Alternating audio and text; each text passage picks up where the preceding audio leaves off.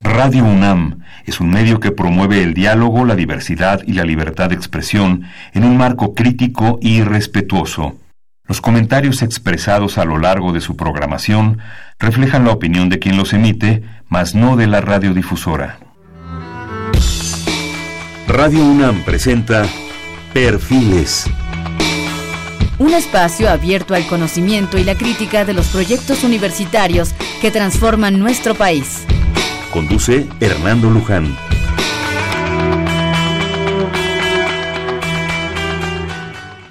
¿Qué tal? ¿Cómo están? Buenas noches. Estamos en Perfiles. Este es un espacio en donde conversar con las mujeres y los hombres que día a día forjan nuestra universidad.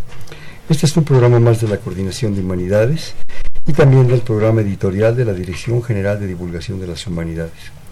Para ello se encuentran con nosotros, eh, para realizar este, este programa, el maestro Diego García del Gallego, él es artista plástico y editor, Estudió filosofía en la Facultad de Filosofía y Letras de la UNAM. En su obra plástica desfilan personajes de la mitología clásica al lado de los escritores, filósofos y futbolistas de todas las épocas. Ha expuesto en galerías y museos de México, Estados Unidos y Francia. Como editor, el maestro García del Gallego trabajó en ediciones del Equilibrista, el Centro de Investigaciones y Estudios Superiores en Antropología Social y la revista Paréntesis. Actualmente es coordinador del programa editorial de la Dirección General de Divulgación de las Humanidades de la Coordinación de Humanidades de la UNAM y secretario técnico de la colección Escritorum de, la misma coordinación. Mejor lo resumo así porque nunca lo he podido decir bien. Bienvenido, Diego. Hola, gracias por la invitación. Gracias. También se cuenta con nosotros el maestro Juan José Salazar Embarcadero. Él tiene una experiencia de más de 25 años en la industria editorial. Ha sido editor de más, de más de 40 libros para niños y jóvenes y de autores como Miguel León Portilla y Vicente Quirarte. Es editor del sello editorial Amaquemecuan. Mm. Amaquemecan. Amaquemecan, sí, yo tuve el gusto de conocer este editorial en las ferias de libro infantil. Ah, sí. De hecho, somos de las editoriales fundadoras de la feria. De la Feria Libro Infantil, ya luego platicamos con José. Casa fundada en 1982, plenos inicios de la feria, y especializada en la edición de libros para niños y jóvenes. Coautor el maestro Salazar de libros de texto gratuitos, Geografía cuarto y sexto grados, editados por la SEP, que se distribuyeron en las escuelas primarias del país de 93 a 2011 Asimismo es egresado de la Universidad Nacional Autónoma de México, en donde fue profesor adjunto por 10 años impartió la materia Proceso Editorial en la Escuela de Escritores Ricardo Garibay de la SOGEM y del Instituto de Cultura de Morelos. Actualmente imparte la materia Administración y Comercialización Editorial en la maestría en la edición de maestría en edición en la Universidad Autónoma de Estado de Morelos. Asimismo ha colaborado en revistas especializadas como Libros de México y Culturales como Castal, Castalina y por leer. Es autor del libro Leer o no leer, libros y lectores y lectura en México. Colaboró en la fundación y edición de los primeros números de la revista La Voz de la Tribu, editada por la Universidad Autónoma del Estado de México y dirigida por Javier Sicilia, perdón, del Estado de Morelos. Del Estado Morelos, sí. Que tiene las mismas siglas dirigida por Javier Sicilia y Francisco Rebolledo, asimismo es integrante del Comité de Libros para Niños y Jóvenes y fue consejero del Consejo de directivo de la Cámara Nacional de la Industria Editorial Mexicana. Pues bienvenido, qué bueno que estás con nosotros, qué gusto conocerte. Muchas gracias por la invitación y gracias también a Diego. No, no, pues estamos aquí para, para servirte y para que nos aportes cosas como siempre, ¿verdad? Por favor. Claro que sí. Bueno, pues tenemos por delante, ya, ya escucharon ustedes, público, que tenemos por delante un programa ¿qué decirlo? Sobre conocimiento, sobre libros, sobre editoriales, ¿verdad? Todo lo que, lo que implica el mundo del libro, que, a los que lo amamos se nos hace maravilloso y extraordinario.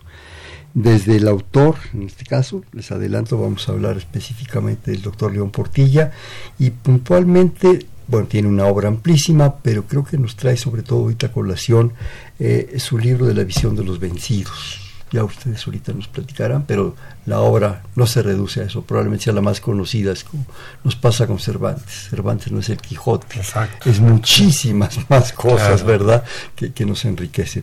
Entonces, bueno, qué gusto, qué privilegio tenerlos a los dos aquí para, para tener esta, ahora sí que no visión de los vencidos, sino visión de editorial de libros, ¿verdad? Diego, vas mano. Bueno, mira, la idea, este, todo comenzó con, como bueno, sabes, la semana pasada se realizó la tercera feria internacional del libro de los universitarios, que las siglas se quedaron, el acrónimo se quedó, pero cambió el nombre al libro, a la feria del libro de los universitarios.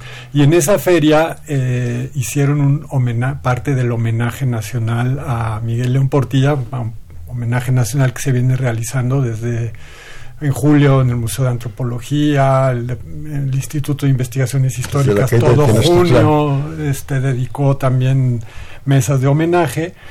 Y a la Coordinación de Humanidades nos dieron la oportunidad de organizar esta en un horario ingrato, martes 4 de la tarde, pero y se nos ocurrió darle el enfoque de Miguel León Portilla, editor, Miguel León Portilla visto por los editores. No tanto el historiador. No tanto el historiador, sino más bien como el, autor de libros y el que el, editor, porque a final de cuentas es, también ha sido editor, es editor y eh, también jugando con los aniversarios que estamos festejando. ¿no? Eh, uno de ellos, los 80 años de la Biblioteca del Estudiante Universitario, que ya hemos hablado aquí, ¿no? se fundó en 1939, Francisco Monterde, y Visión de los Vencidos, que cumple 60 años. La invitación a Juan José fue muy interesante porque era el lado de una editorial, a lo mejor no académica, una editorial privada, con enfoque además infantil, juvenil, libro más tal vez de arte y entonces... No este, libro académico profundo, ¿verdad? Y entonces creo que nos salió bien, nos salió bien la plática el martes, hubo bastante gente, lo cual para el horario difícil, este, creo que estuvo bien y, fue tal el interés que nos pidieron así como llévenlo a la radio. Mm. Y aquí estamos. Y aquí estamos. Y entonces yo un poquito lo mismo que voy a hacer que hice en la feria es voy a hacer una éfrasis. Para no decirte que te vas a fusilar. Eh, no. Te vas a autofusilar, mi querido eh, Diego. Fusilar tus directos, No, es, va a sonar a que otra vez vengo con la Scriptorum y sus 75 años. No, no, no, no, no. La éfrasis como una especie de, una descripción de una obra plástica. en este caso. Lo dijiste muy elegante, pero, se acepta. Sí, porque parte del homenaje, de este homenaje, más allá de la plática que íbamos a tener Juan José y yo el martes, era y fue idea de nuestro amigo Francisco Hernández, que ha estado ya también aquí en estos micrófonos con, nosotros, no aquí. Él, me, insistía, un cartel, un cartel, que se vea, que se vea toda, que esté durante toda la feria. Él quería en realidad cuatro carteles. Francisco. Sí. este y ya me los dibujaba así rápido unos rectángulos. Mira uno de citas una recopilación de citas sobre que no sabe de, costos, de los Francisco. Otro con todas las portadas de las traducciones de, de, visión de los vencidos. Otra con León Portilla y otra enorme que entonces yo a ver no de pronto le dije te voy a hacer dos carteles nada más y al final los dos carteles se redujeron a uno. Pero creo que fue uno complicado, pero en el que logré contar la historia de, una u otra manera, creo que contar la historia y, y, traducir este, estos 60 años de visión de los vencidos, creo, este, en una... Eh, pues este cartel, ¿no? Que sí estuvo toda la feria en las escaleras no sé si llamó la atención la verdad. Este, Es una síntesis de la historia de la visión de los vencidos, del libro de la visión de Exacto. No, si yo te describo este cartel, te describo, creo, te cuento la historia que empezó en 1959. Además veo maravillado que trajiste la primera edición. Entonces ya pude ver en el colofón el día en el que terminó de, imprimirse, creo que era el 8 de abril, si no mal recuerdo, la hora que pude ojear. 8 de abril de, 1959. Sí, es, una primera edición. Entonces, si quieres, te cuento rápido este cartel. Sí, yo quisiera, nada más que me permitieras darle un poco eh, también pauta aquí a Juan José, que nos, nos hable un poco del asunto. Eh, ¿Cómo ves todo esto, todo este esfuerzo que se está haciendo como editor, como pues generador de cultura, pongámoslo así? Claro, bueno, ah, em, realmente, eh, personalmente, como editor y desde Amaquemecan, celebramos, celebramos este homenaje nacional al, doctor Miguel León Portilla. Eh, es evidente, bueno, es, muy lamentable que él no pueda participar en él, dada eh, su situación actual de, salud. Pero nosotros estamos participando gracias a la invitación de, Diego para estar presentes en la, en la Filuni. Y la verdad es que fue una mesa muy, muy interesante, sobre todo porque, bueno, en nuestro caso hacemos libros para niños y jóvenes. Eh, pero, además. Muchas gracias. y la verdad es que haber llegado a, a, don Miguel León Portilla es algo que como lector agradezco, pero que agradezco todavía más como, como editor, el haber tenido la posibilidad de trabajar a su lado en la edición de, de, dos libros, de dos libros que eh, no, no, salieron con el sello de Amaquemecan, nosotros los hicimos para el Fondo Editorial Estado de México.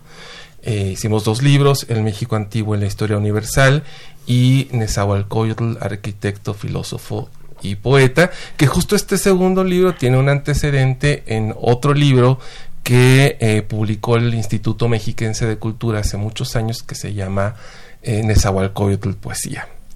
Y eh, Nezahualcóyotl fue, Poesía fue el primer acercamiento que nosotros tuvimos como editores con, con el doctor León Portilla y la verdad es que fue una de esas casualidades que uno eh, tiene que aprovechar, ¿no? Porque son muy pocas, fue una casualidad este, afortunadísima.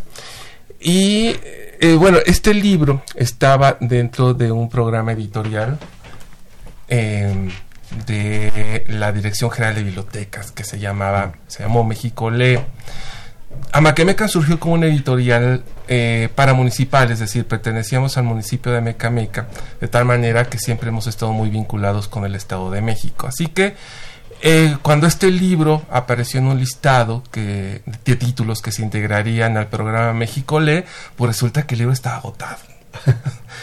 y eh, pues nosotros, con este vínculo tan cercano con el Estado de México, pues eh, me pidieron si yo podía hacer una gestión para que lo pudiera comprar la Dirección General de Bibliotecas. Resulta que el libro estaba agotado.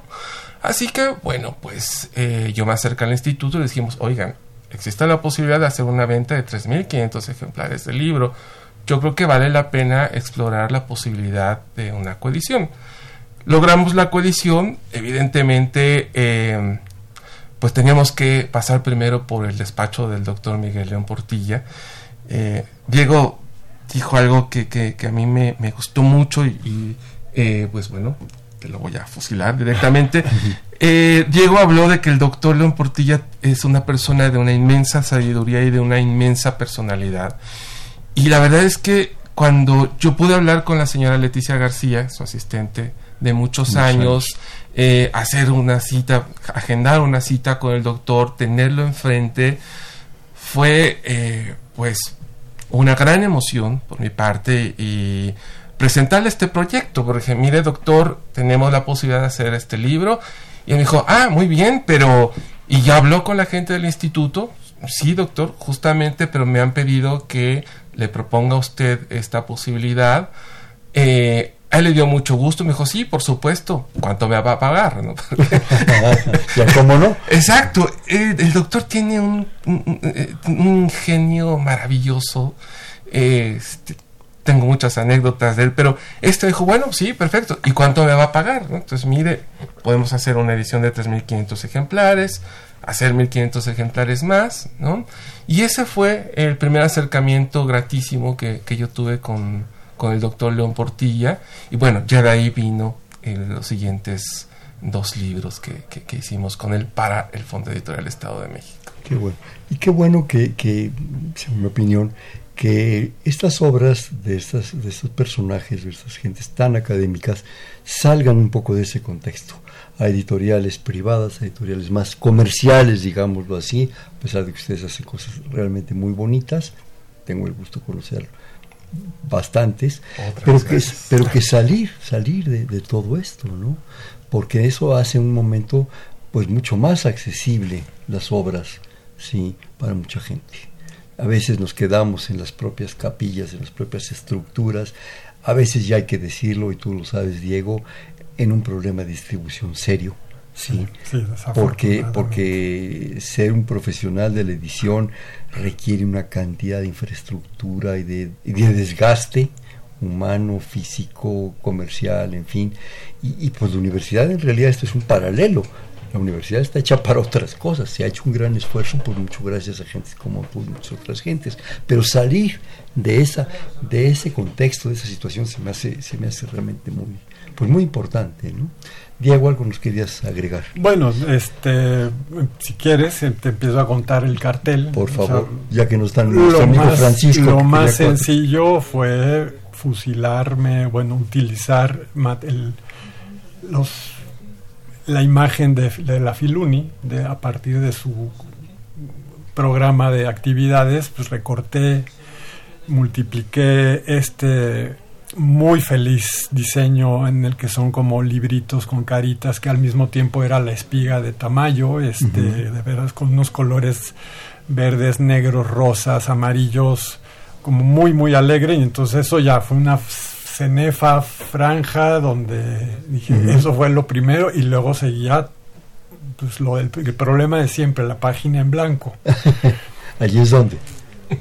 Donde meter además que la, todos los, los 19, 20 rectángulos de los de las ediciones de las traducciones las portadas sí. las portadas valía la pena este las de las ediciones en español y de pronto pues se me ocurrió la idea de un árbol y pues de pronto pensé dibujo un árbol o fotografía un árbol y el mismo visión de los vencidos en los en las imágenes de Alberto Beltrán hay uh -huh. un árbol sí este en, pero es un árbol del cual cuelga de una rama Cuauhtémoc, porque además tiene su glifo del águila cayendo, y del otro lado Zatatetlpan Quetzal, colgados, y dije, no, no, no, no, ya Aquí no basta, se cuelga nadie. no basta, un poco basta de que en este país estén ocurriendo colgados, colgados sí, en fin, ¿no? Claro que me gustó mucho porque coincidió las, con las palabras que Jorge Volpi dijo en la inauguración de Filuni, recordando mucho el nunca más del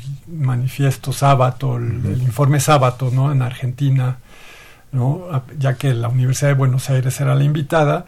Entonces sí dijera, fue un poco como de, a ver, aquí está el árbol donde colgaron a Cuauhtémoc y a Tetelpanquetzal, pero basta, ya no. Entonces el árbol, y en el, y, de la, y en el árbol, al que además le agregué una rama más, eso sí fue gracias al Photoshop le agregué una rama más, lo iluminé y ahí comencé a poner poco a poco las, las portadas. La primera, así muy, el, bueno, si quieres desde las raíces, la raíz del árbol, ¿dónde está? Este, pues de los códices. Uh -huh. Como sabemos, León Portilla, lo jugaban mucho en la feria con eso. Decían, algún, dicen los mitos que algún joven se presentó y con al, el padre Garibay y se quedó maravillado con los textos y les dije en la presentación, no fue mito. O sea, Miguel León Portilla estudiaba filosofía, estaba haciendo una tesis sobre Bersón y de pronto le caen en las manos dos libritos de los que hoy regalaremos un ejemplar, ¿no? el de la épica náhuatl y el de la poesía indígena del Altiplanice, publicadas en la biblioteca del estudiante universitario, libros armados por el padre Garibay que le abrieron la visión a el tercer ojo. El tercer ojo. Y de ahí, bueno, esa es la raíz que, que de ahí, de ahí este, alimenta Sur. el árbol. Y entonces en el suelo puse algunos de los grabaditos de Alberto Beltrán. Y quisiera interrumpirte, Alberto sí. Beltrán es el ilustrador desde la primera edición. Exactamente, de los vencidos, sí, sí. para ubicarnos en contexto. No, y ¿no? es fan, la, la, la imagen de la portada nunca ha cambiado o sea, diseños vienen, diseños van, este, se le pone una marca de agua atrás para distinguir mm. que es de la época prehispánica o algo, pero sigue el mismo grabadito del español a caballo con la espada en la... Sí. Que de hecho, hasta donde yo sé, viene toda esta imagen tomado con elementos del códice de Tlaxcala, ¿no? Son diferentes códices. Códices, pero me da mucho la sensación que muchas de las imágenes son del códice de Tlaxcala. Ahora yo tenía la, porque justo la del árbol que est- donde están, en el libro dice que es lienzo de Tlaxcala, El lienzo de Tlaxcala. pero la imagen del árbol de donde, del cual cuelga Cuauhtémoc es del Códice Vaticano A. Mm. Entonces creo que eso es una tarea que tenemos de la próxima edición que hagamos. Eh, yo creo que dar, ahora sí, ser exhaustivos en todas las imágenes. Hay una muy famosa en la que está Moctezuma viendo un cometa, Sí. casi al principio, Sí, los, presagios, la, la parte de los presagios. Esa es de, de- de Durán, Sí, del códice Durán, y no lo dice, ¿no? Entonces, pero veo que ya desde el principio lo arrastrábamos, eso, ese problema. sí. Eh, al, ver, al ver ahorita el cartel que nos, nos haces favor de, de traer, qué pena que, que nuestros amigos en la radio no se puede ver, pero que tal escuchamos y hablamos. Para ¿verdad? eso es la EFA, Para éxtasis. eso. este, de repente me genera una, una remembranza de la ceiba. Sí, tiene algo ¿Verdad? de... Tiene algo de no la me ceiba. acuerdo si en alguna algún cronista dicen que- qué árbol fue en el que colgaron a Estoy Cuauhtémoc. tratando de encontrarlo aquí, estoy seguro que está, a ver si aquí rápido lo encontramos. Una referencia en la introducción de León Portilla hablando de la importancia de las crónicas mayas y las crónicas eh, del centro de México, las crónicas más, más hacia el centro de México. Y yo creo que ya habla un poco de la influencia del mundo maya. ¿sí? Entonces la, la referencia, que no dudo que también maestro Beltrán al ilustrarlo se haya visto influenciado por el asunto. ¿no? Yo en- aquí eh, puse en el cartel un sacado de, es un texto de León Portilla de, de un libro que está en línea que se llama Egohistorias, el amor a. Clio, que hizo Jean Meyer para el Centro de Estudios Mexicanos y Centroamericanos. Está en línea, acceso gratuito, en el que le, en- este, le preguntaron a varios historiadores, bueno, de pronto Octavio Paz, Edmundo Gorman, Antonio Alatorre, a Miguel León Portilla, qué les había hecho ser historiadores. Este, y entonces algunos accedieron a ser entrevistados, como Alatorre, y otros, como Miguel León Portilla, escribió su ego historia. En esa ego, ego historia, León Portilla, de ahí saqué este parrafito que puse en el cartel, que me voy a permitir leer, porque creo que también da cuenta y da los créditos que hay que dar para este libro. Dice, hasta entonces los que estudiaban o querían saber acerca de la conquista de México solo acudían a las cartas de relación de Hernán Cortés o la historia de Bernal Díaz del Castillo y a las relaciones más breves de Fray Francisco de Aguilar y de los Tapia. Importaba tomar en cuenta la perspectiva del otro. Hablé sobre esto con el padre Garibay. Le propuse incluir textos ya traducidos por él, otros los traduje yo. Dispuse así el libro que intitulé Visión de los Vencidos, Relaciones Indígenas de la Conquista. Apareció este en 1959 con reproducciones a línea de pinturas de códices magistralmente logradas por Alberto Beltrán, incluido en la biblioteca del estudiante universitario. Creo que ahí está todo. La colección en la que queda está el, el libro, le da el crédito a Alberto Beltrán, que creo que tampoco la visión de los vencidos sería lo que es si no tuviera estos dibujos fantásticos, ¿no?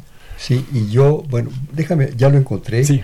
Dice eh, en página 9 en Romanos, dice, pues bien, nahuas y mayas tenían tanto empeño y tanto que ponían y tanta curiosidad tenían en conservar la memoria de sus antiguayas. No dejaron perecer el recuerdo, su propia visión, del más impresionante y trágico de los acontecimientos, la conquista hecha por hombres extraños que acabarían por destruir para siempre sus antiguas formas de vida. ¿sí? Y bueno, hablando de créditos, yo creo que siempre que pensemos en la visión de los vencidos, es, eh, pienso yo, pero bueno, ustedes son los especialistas, yo nomás venía por aquí pasando, que en un momento dado sería fundamental y muy importante darle un reconocimiento muy grande al padre María Garibay. ¿sí? De hecho, de hecho, él es, lo dice León Portilla en su introducción.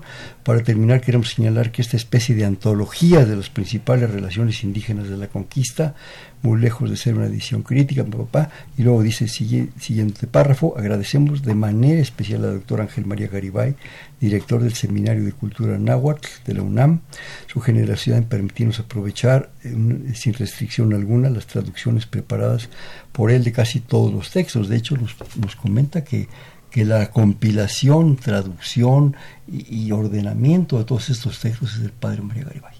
Eso no quita mérito al doctor León Portilla en ningún momento, ¿sí? Pero yo creo que sin el padre María Garibay, pues a lo mejor ni siquiera estábamos aquí sentados, ¿verdad? Porque era, hasta donde yo entiendo, el mejor nahuatlaca que ha habido en México. Bueno, yo creo que aquí se conjugaron todos los astros jugaron todo a favor porque sale en el 59, mismo año, curio, pura curiosidad, el mismo año que empieza a salir Asterix en las revistas, hablando de, una visión de otros perdedores, este, de los galos. No, el año que sale el tambor de hojalata, el año que salen las armas este, secretas de Cortázar, el manual de estilo del libro de Strong White, que es también como un gran clásico, el, ¿no? este, el de ejercicios de estilo, bueno, pero a los tres años sale traducido al inglés con un título que lo platicábamos como del Juego de Tronos, Broken Spears, las lanzas rotas, ¿no? Este.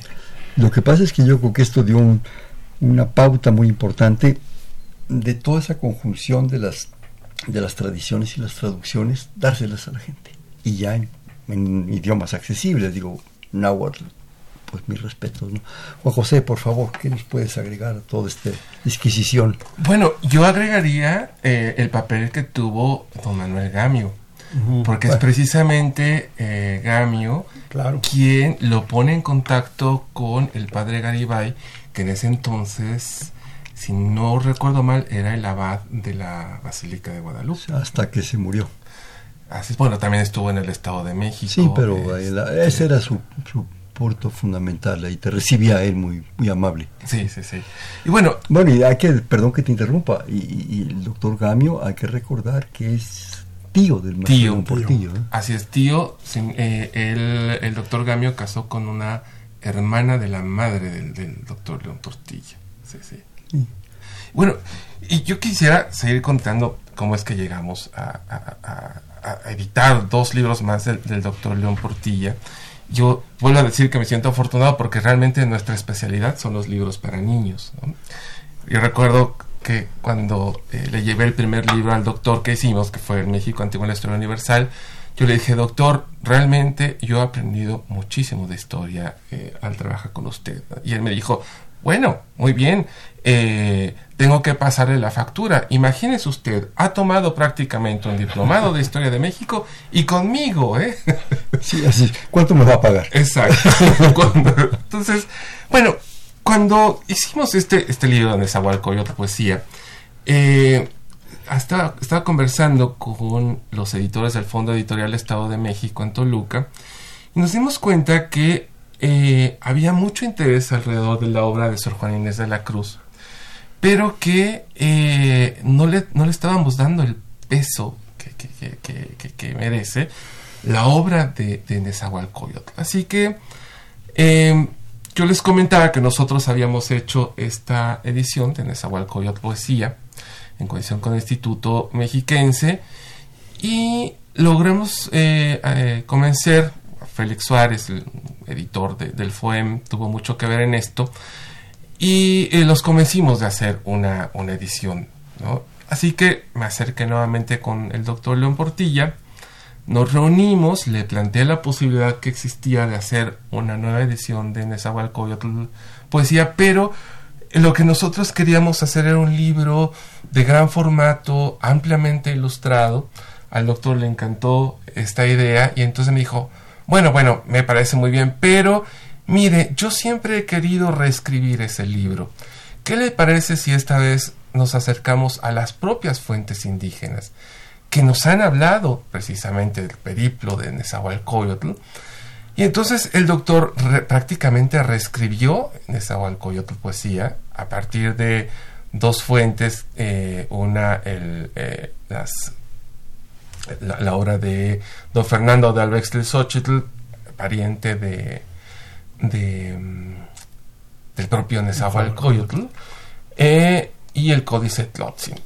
Así que a partir de esta lectura que del códice y de las obras logramos eh, un diálogo bien interesante entre, por un lado, la lectura del propio códice y la lectura que se va dando de los fragmentos de la obra de don Fernando de Albex del Xochitl. Además, para esto, con el doctor y con Juan Carlos Torres, su asistente, hicimos una lista de las imágenes que el doctor quería que aparecieran, eh, que, que ilustraran esta nueva edición. Bueno, yo salí con una lista y bueno, me dediqué a buscar esas imágenes en diferentes eh, fondos. Eh, finalmente pudimos conseguirlo. Nos faltaba una imagen del códice en cruz.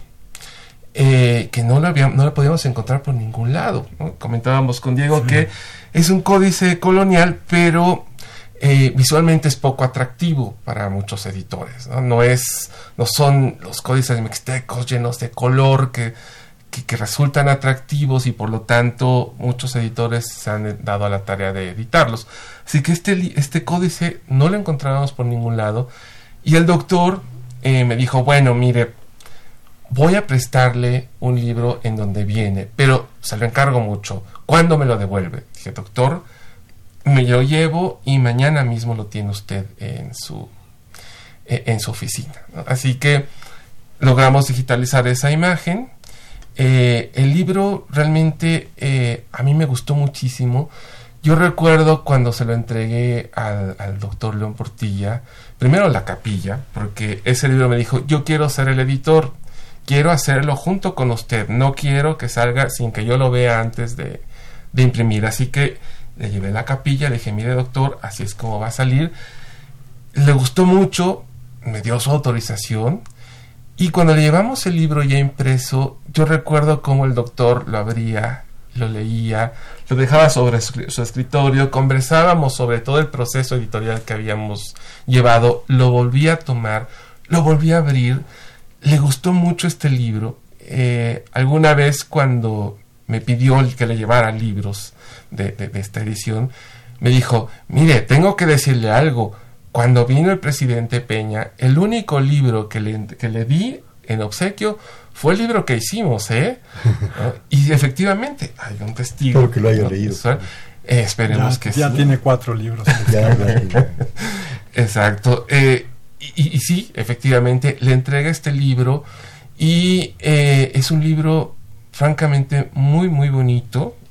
por supuesto que un, detrás de un editor hay todo un equipo, hay diseñadores, hay correctores de estilo, todo nuestro equipo estuvo detrás de él. Y con ese libro ganamos el premio Caniem al arte editorial en la categoría de, biografía. Pero cuenta del precio también. Ah, bueno, es que ese fue... El otro, ¿no? El otro, el, México Antiguo en la Historia Universal. Eh, primero hicimos eh, El México Antiguo en la Historia Universal, que es un libro que eh, el doctor en una edición especial de Arqueología Mexicana había planteado de arqueología mexicana, la, revista, sí.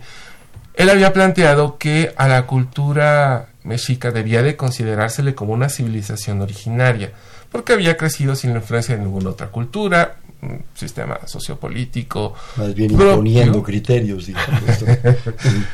Entonces, eh, él me dijo, mire, yo creo que vale la pena eh, plantear esto en un libro, pero que sea un libro de divulgación. Déjeme ver qué podemos eh, armar y yo le marco en cuanto lo tenga. Así que nuevamente me acerqué al Fondo Editorial Estado de México. Eh, planteamos este proyecto editorial. Les gustó mucho la idea y lo primero que hicimos fue una edición en tapa dura de gran formato, a todo lujo, realmente muy bonito, con imágenes incluso de piezas que no están en México, que encontramos en el Museo Británico en Londres. Y cuando lo presentamos, eh, nos acompañó Rodrigo Martínez. Y una de las cosas que ya había dicho el doctor y que dijo también Rodrigo es, este es un libro que vale mucho la pena hacer una edición más popular, mucho más accesible. El doctor para este entonces ya me lo había dicho, yo se lo y me dijo, pues nos quedó muy bien y dígame cuánto cuesta. Dije, doctor, el precio es de 450 pesos. Es muy caro. Eh, ¿Por qué no preparamos una edición más económica? Porque este es un libro que la gente tiene que leer. dije, tiene usted toda la razón. Otra coincidencia afortunada que eh, Rodrigo planteara esto en la presentación. Así que de esta edición en tapa dura hicimos 3.000 ejemplares y eh, a petición del doctor, nuevamente nos sentamos con la gente del Fondo Editorial del Estado de México a negociar una nueva edición más económica que cuesta 250 pesos. Es exactamente lo mismo, muy bien cuidada, pero es una edición eh, tamaño medio oficio eh, en, tapa, en tapa suave. Que también le, gustó mucho al doctor y quedó muy contento de que tuviéramos pues estas dos posibilidades, ¿no? Una edición en tapa dura de gran formato y una edición eh, más económica, que no por económica pierde en calidad ni tampoco en contenido, porque es básicamente, básicamente lo mismo. Yo creo que esto nos lleva a una breve reflexión, si me permiten, que es, creo que en el caso del libro, ustedes son expertos en el asunto, hay dos criterios fundamentales. Antes que nada, desde mi muy personal punto de vista, el contenido. ¿Sí? El contenido es fundamental, es esencial. Y el segundo, el continente. ¿Sí? llega uno a entrar en cuestiones de sofisticación, ¿verdad? Ya casi de, diletancia, ¿verdad? De que me gusta esta edición por esto y esto y esto, en fin. Pero el contenido es rigurosamente exacto, ¿sí? Profunda, eso es lo que le da validez al libro. Lo demás es muy bonito, puede ser casi de colección, ¿sí? Pero también el, el preservar con cuidado, con detalle, con profesionalismo, con lo que estaban ustedes haciendo que nos, que nos contabas, eso le da una validez mucho más importante, porque en un momento la podrás adornar de lo que quieras, ¿sí? de todo lo que tú le puedas poner, pero no deja de ser lo mismo. ¿sí? Es como si tú le pones a Pedro de Alvarado la armadura de Carlos V, la más lujosa, no va a dejar de ser Pedro de Alvarado, ¿verdad? ¿Qué te duele, Pedro, cuando se está muriendo? Duéleme el ánima. Y cuando tiembla ya en las cibueras y clava la espada, Pedro de Alvarado, no tembles terra, que no te fago nada, ¿verdad? Es esa sensación del libro. Es esto, la edición. Bueno, coincide contigo el consejo editorial de la Biblioteca del Estudiante Universitario les llevamos la inquietud de, a ver, Visión de los Vencidos, un libro que tiene 697 mil ejemplares, contados con todos los colofones, eh, va a cumplir 60 años, ¿qué hacemos? Una edición de lujo, de edición pasta dura, este, cuadernada en piel, iluminamos los códices, este, y el consejo editorial, pero unánime, nada la mención de que cumple 60 años. A lo único que hicimos ahí, a lo mejor yo le agregué eh, la leyenda 60 años con unos dibujitos, un poco homenaje a Alberto Beltrán, los hice yo, de guerreros españoles, guerreros nahuas, mexicas. Hice con ellos las letras, me divertí muchísimo y dice 60 años abajo de la primera edición para evitar confusiones, pues de un 60, 80, ¿no? Este, el, logotipo de los 80 años del aniversario de la biblioteca lo mandamos a la cuarta de forros y entonces esto. En el colofón, el Pero cometa. la visión de los y, vencidos. Y no pierde su esencia. Y no pierde la esencia. Claro, sí, es, la esencia del libro es es fundamental. Ya nos estamos colgando aquí de tiempo, ya mi querida Mari Carmen está haciendo allá señas. Este, vamos a un corte, pero antes quisiera anunciar a nuestros amigos que eh, Diego nos hizo favor, y también con, tu anuencia, José, de traer cinco libros de obsequio, se los digo, y ahorita se los paso a Mari Carmen para que nos hagan favor de hablar para obsequiarlos a ustedes, ya saben un poco la, regla, si es que hay reglas en la vida, ¿sí? es eh, hablar ahorita con, con, Mari Carmen y con Juan Navidad, que nos apoya siempre tanto, para apuntarse y después recogerlo a partir de mañana de 10 de la mañana a 6 de la tarde en la Casa eh, de las Humanidades, Presidente Carranza 162 de Coyoacán. Los libros para ustedes son eh, Poesía Indígena del Altiplanicie, de los que de los que, de los que movieron, el tapete, sí. Épica Náhuatl, que también fue de esos, eh, es un ejemplar de cada uno, híjole, este sí está más difícil. Igualoque Intlachalis, es, el, es la versión en náhuatl de la visión de, de los la vencidos. visión de los vencidos que la hizo el propio Miguel León Portilla con ayuda de Juan Carlos Torres del que ya mencionó Juan José. Claro, qué bueno que la comentaste tú porque a mí se me luenga la traba.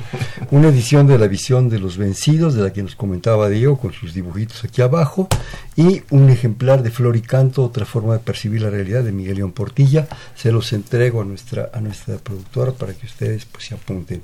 Y ahora sí vámonos a un corte por amor de Dios porque este es Perfiles, un espacio en donde conversar con las mujeres y los hombres que día a día forjan nuestra universidad, un programa de la Coordinación de Humanidades y del el programa editorial de la Dirección General de Divulgación de las Humanidades.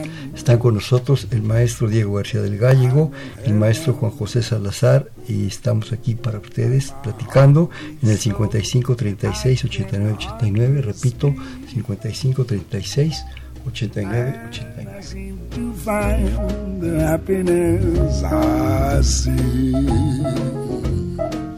When we out together, dance cheek to cheek. Yes, heaven, I'm in heaven, and the cares that hung around me through the week seems to vanish like a gambler's lucky streak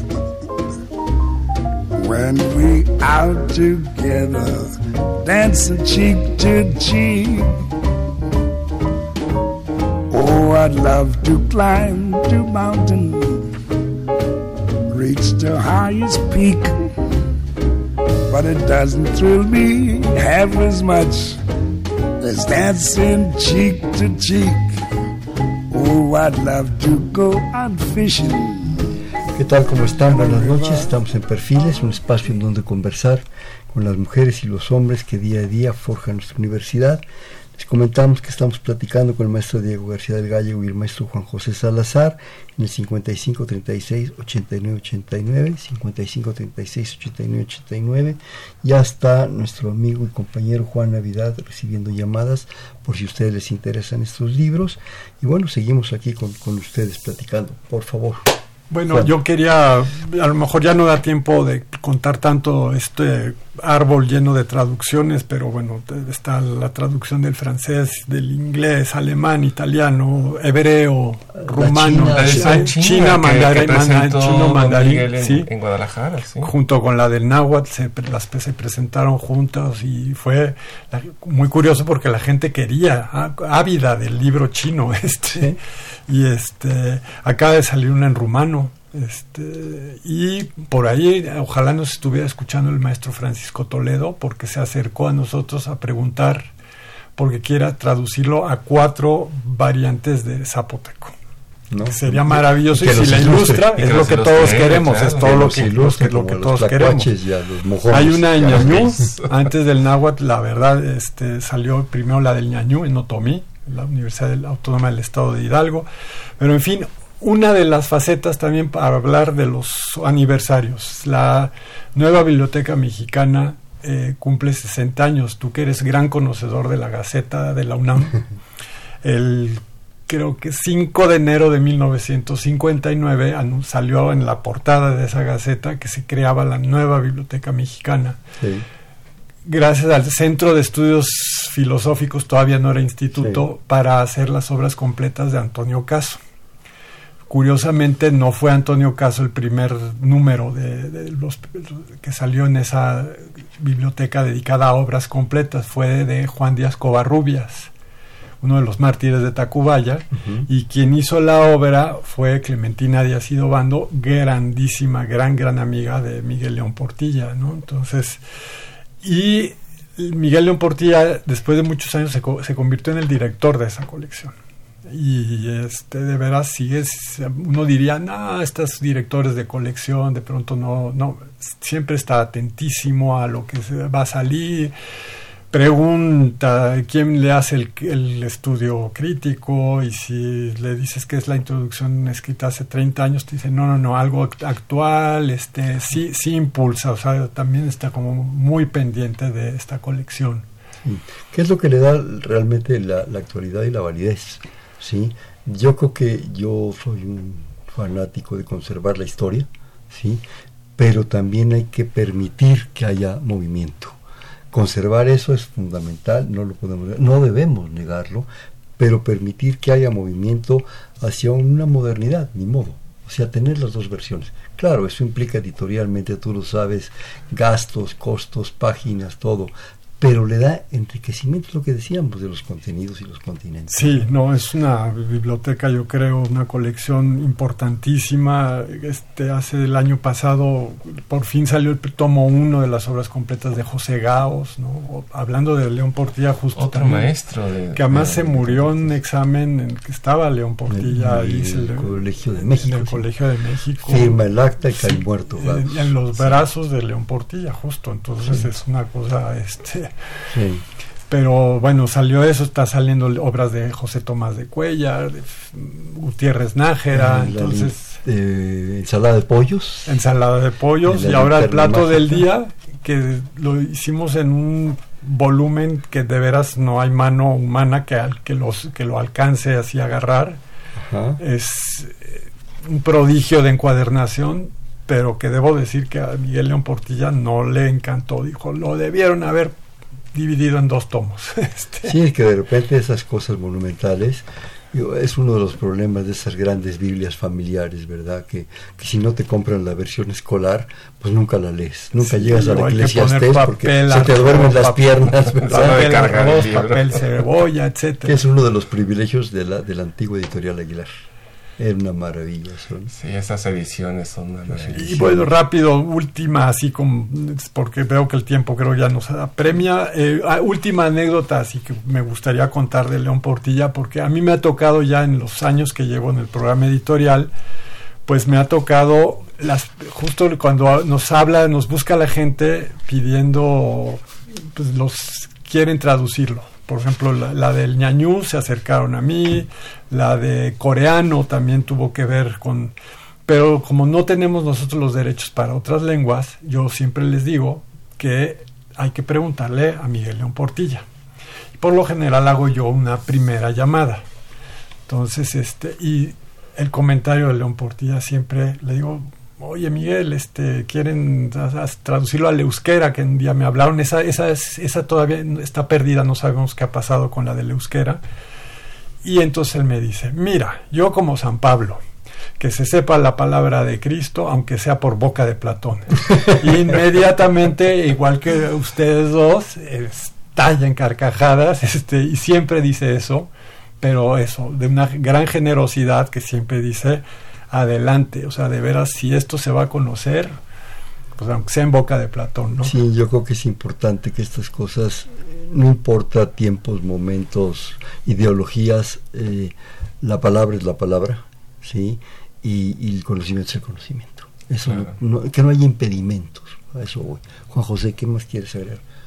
Bueno, eh, yo solamente quisiera comentar, a mí Visión de los Vencidos es una es el primer libro que, leí de Don Miguel, quizás como, como muchos otros de mi generación.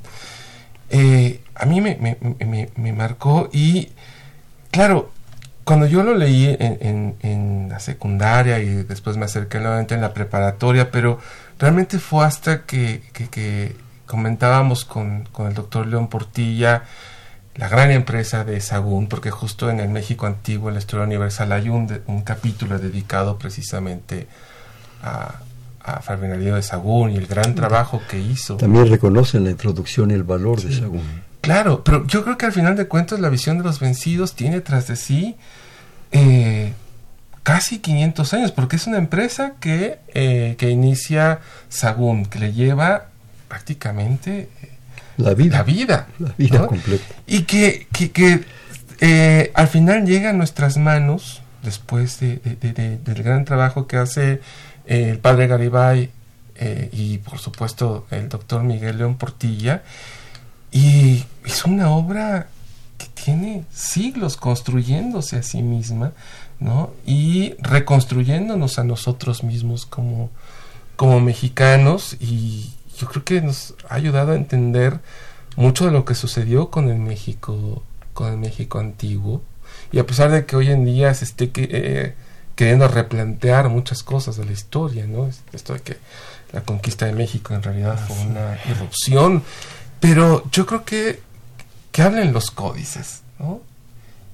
Y, y, y yo creo que es, eh, eh, es, bueno seguir haciendo caso a los códices y en ese sentido visión de los vencidos es será seguir haciendo eh, la gran fuente de lo que sucedió en el México antiguo en ese periodo que nos marcó como mexicanos como mestizos incluso yo me permito compartir con ustedes cuando leí este y bueno, se empieza uno a adentrar ya en los, en los originales, en Sagún, en Alba, en todos ellos, Durán.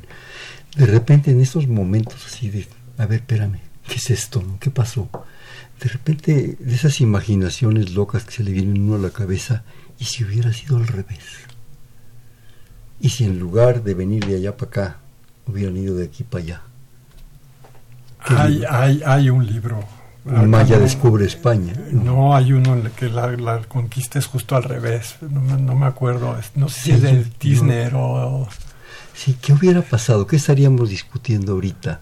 ¿Qué harían aquellos españoles de la época que sea, de la que ustedes quieran, si de repente ven venir a los caballeros águilas y, tigres, ¿verdad? Eh, entrando a las costas, a Sevilla, entrando a todo eso, o a lo que fuera en ese momento, ¿qué hubiera sido? ¿Qué hubieran hecho? ¿Sí? ¿Cuántas iglesias no hubieran destrozado, verdad? Y cuántos templos no hubieran levantado. Claro. Y qué hubiera sentido en ese momento él o los, porque pues España, recuerden que estaba hecha un relajo, ¿verdad? Los emperadores o los reyes, o en fin, ¿qué hubieran sentido? ¿Sí? De ver venir aquellos ejércitos dispuestos a todos, preparados. De repente pienso en guerreros tan brutales como Tlahuicole, Tlaxcalteca, que jamás fue vencido, ni siquiera en, el sacrificio gladiatorio. Enfrentarse a ese tipo, ¿qué hubiera sido? Esas esas alucinaciones de insomnio, ¿verdad? Que, que, ahí siempre se me quedan y las pienso y las pienso, ¿no? Pero bueno, era compartirlo con ustedes. Nos quedan siete, ocho minutos, vamos a aprovecharlos. Yo quisiera, como lectores que son de esto, y un poco en este contexto de lo que estábamos platicando, su percepción, no editores. No intelectuales, lectores de este libro. ¿Qué les provocó, Diego? este a mí me tocó también leerlo en la preparatoria, en el último año, en área 5, que no sé si todavía existe, la de humanidades, ¿no? Este, éramos nada más seis en el salón. en el área 5 eran seis. En el área 5 éramos seis, porque uno iba a área 6 y ese año de plano era el único de área 6 de artes, que entonces este pues lo metieron a las 5 para éramos cinco y seis. Bueno, eh, nos tocó en la clase de literatura, ni siquiera en la de historia, en la de literatura. Y entonces todos compramos, pues yo, mi edición es la del 77, ¿no? Y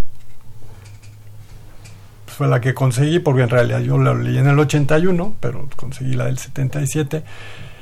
Lo leímos y fue una cosa maravillosa porque fue un agarrón la, la clase, nos levantó todas las pasiones, este del no, es que los, los mexicas que seguían creyendo que eran dioses hasta no sé cuánto, y era que luego me he dado cuenta que creo que también a López Austin y a otros a Matos se han estado, se, tuvieron esas mismas preguntas, esas inquietudes.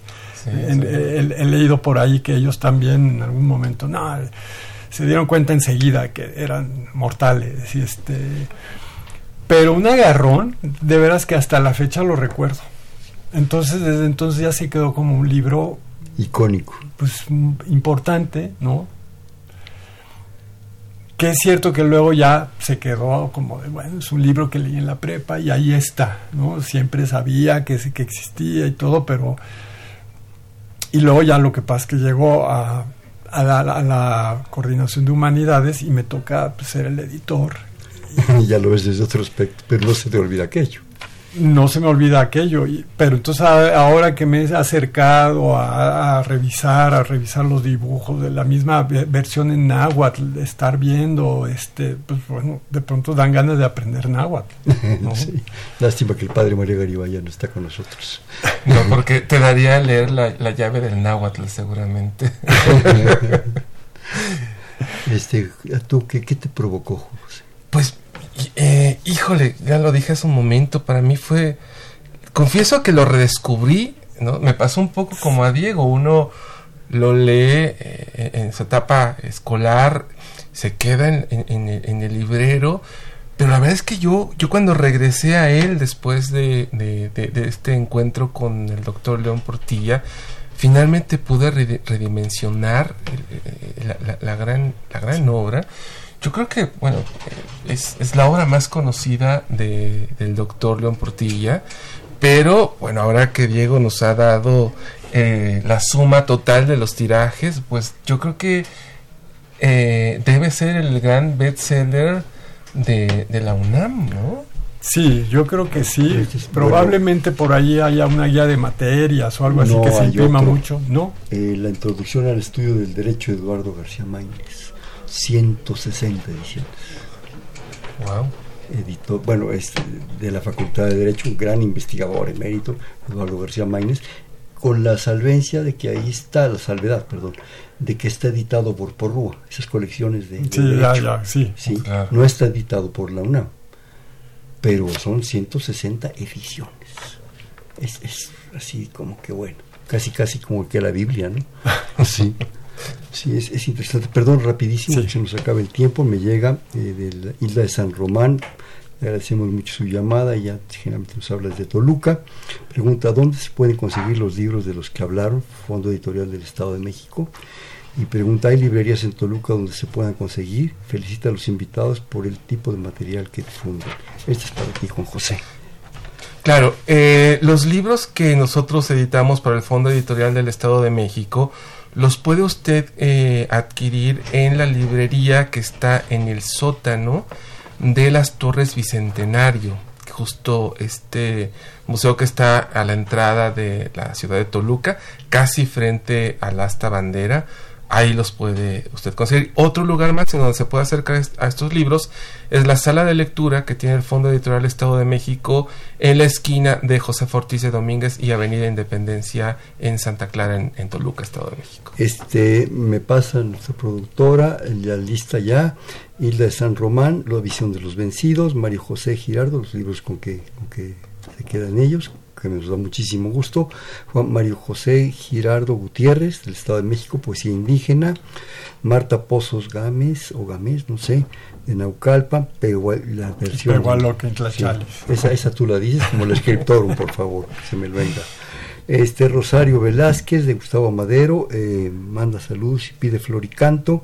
Fernando López Leiva, Épica Náhuatl. Muchísimas gracias, ya saben, recogerlos a partir de mañana, 10 de la mañana, Casa de las Humanidades, y además ahí hay otros libros maravillosos y gente muy linda que trabaja ahí. Yo nada más les cuento rápidamente, yo llegué tarde a la visión de los vencidos, porque pues mi padre, yo no sé para bien o para mal, el historiador, entonces me tenía leyendo desde a, a, a, Sagún, a, bueno, mi primer libro de historia que me dio a los 10 años, que tuve que después releer, fue... Eh, ay, ¿cómo se llama? El, el, que camina por Florida, se me fue el nombre este, cabeza de vaca. Cabeza de vaca, naufragios y comentarios de Alvar Núñez, cabeza de vaca. Y yo de repente decía, bueno, ¿y este cuate que está loco? ¿Qué le pasa? Y lo tuve que releer para retomar cosas. Rápidamente, yo quisiera, de Visión de los Vencidos, leer un fragmento, a ver si nos da tiempo, de los últimos días del sitio Tenochtitlan. Y todo esto pasó con nosotros, nosotros lo vimos, nosotros lo admiramos. Con esta lamentosa y triste suerte nos vimos angustiados en los caminos yacen dardos rotos, los cabellos están esparcidos. Destechadas están las casas, enrojecidos tienen sus muros, gusanos pululan por las calles y plazas, y en las paredes están salpicados los sesos. Rojas están las aguas, están como teñidas, y cuando las bebimos es como si viviéramos agua de salitre. Golpeábamos en tanto los muros de adobe, y era nuestra herencia una red de agujeros, con los escudos fue su resguardo, pero ni con escudos puede ser sostenida su soledad. Entrale que es mole de olla. Este, bueno, pues hemos terminado esto, pero vamos a jugar un bote pronto, mi querido Diego. Digo una palabra y me responden la que piensen inmediatamente. Visión de los vencidos.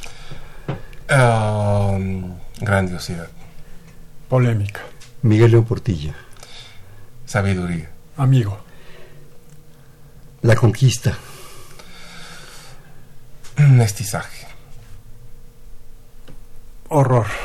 El encuentro. Inimaginable. Amistad. Cortés. Polémica. Padre. Pedro de Alvarado. Sangre. Crueldad. Tenochtitlan. Grandeza. Grandeza. Casa. Este fue Perfiles, un espacio en donde conversar con las mujeres y los hombres que día a día forjan nuestra universidad, un programa de la Coordinación de Humanidades y de asimismo del programa editorial de la Dirección General de Divulgación de las Humanidades. Estuvo con nosotros el maestro Diego García del Gallo. Diego, como siempre. Muchas gracias por la invitación. Y eh, un gusto tenerlo por primera vez, espero no sea la última, el maestro Juan José Salazar. Muchas gracias. Este fue Perfiles, un espacio en donde conversar con las mujeres y los hombres, pero en la coordinación general la doctora Silvia Torres, en los controles Humberto Sánchez Castrejón, en la producción eh, Carmen Sumaya y la asistencia inigualable de Juan Navidad, en la conducción Hernando Luján. Perfiles, un espacio en donde podemos conversar con las mujeres y los hombres que día a día forjan nuestra universidad. Gracias, buenas noches. Perfiles, un programa de Radio UNAM.